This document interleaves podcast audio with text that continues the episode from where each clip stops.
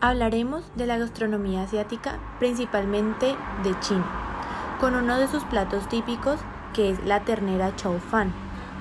Es un plato característico de la cocina cantonés, elaborado de carne de vaca o ternera con jefen, que son fideos de arroz y brotes de soja.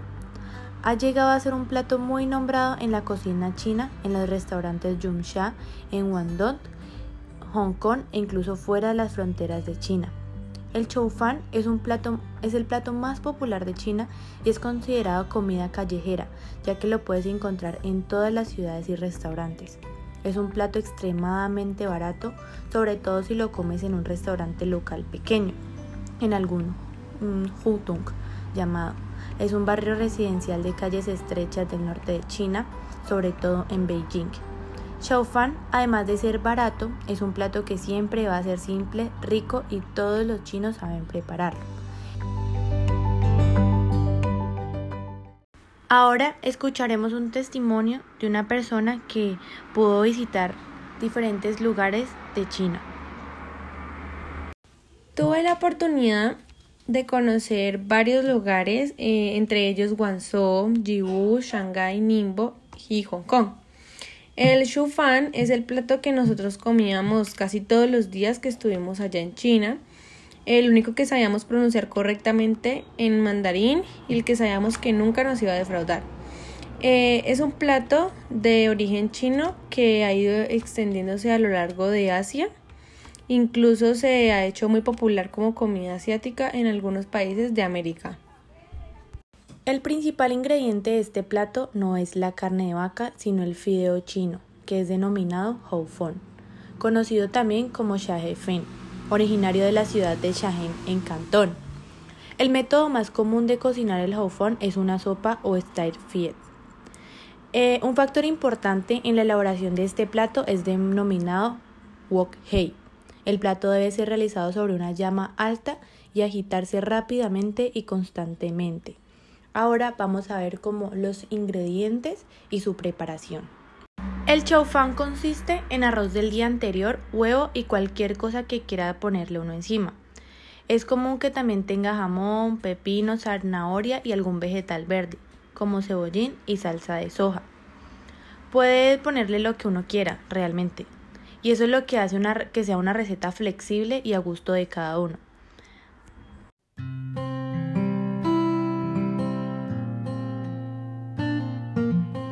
Bueno, ahora en los ingredientes vamos a tener arroz hecho el día anterior, 300 gramos de tocino cortado en cubitos, una zanahoria pequeña cortada en cubos del mismo tamaño, un pepino pequeño cortado en cubos, pelado ya, jengibre rallado, cebollín picado, que acá lo podemos encontrar como puerro, tres huevos batidos, dos dientes de ajo picados o rallados, eh, dos cucharaditas pero que sean pequeñas de aceite vegetal, una cucharadita de aceite de sésamo, una cucharadita de, de salsa de soja y ajo picado.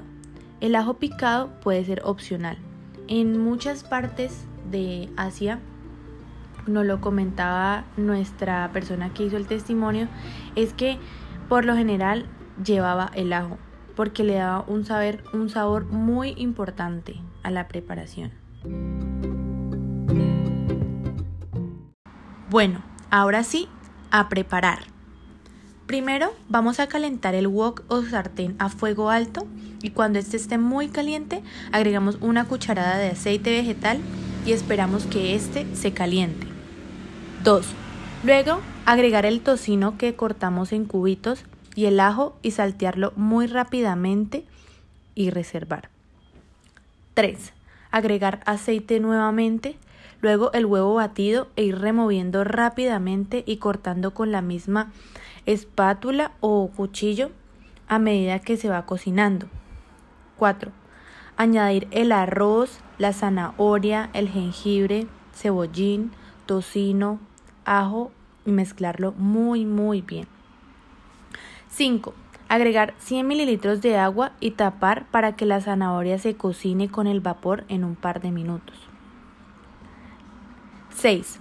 agregar la salsa de soja, el aceite de sésamo y mezclar muy bien, muy bien. Y 7.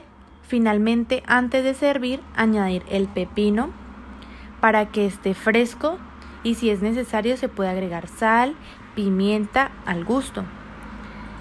Hay que intentar verificar que la cantidad de salsa de soja esté como, a, como uno le gusta. Y listo, a disfrutar. Ojo, una cantidad inapropiada arruinaría el sabor del plato. Debido a estos factores, este plato suele ser uno de los más empleados al probar los chefs que van a ser contratados en la cocina cantonesa.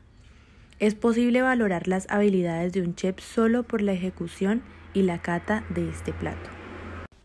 Este arroz frito es un plato de la cocina china.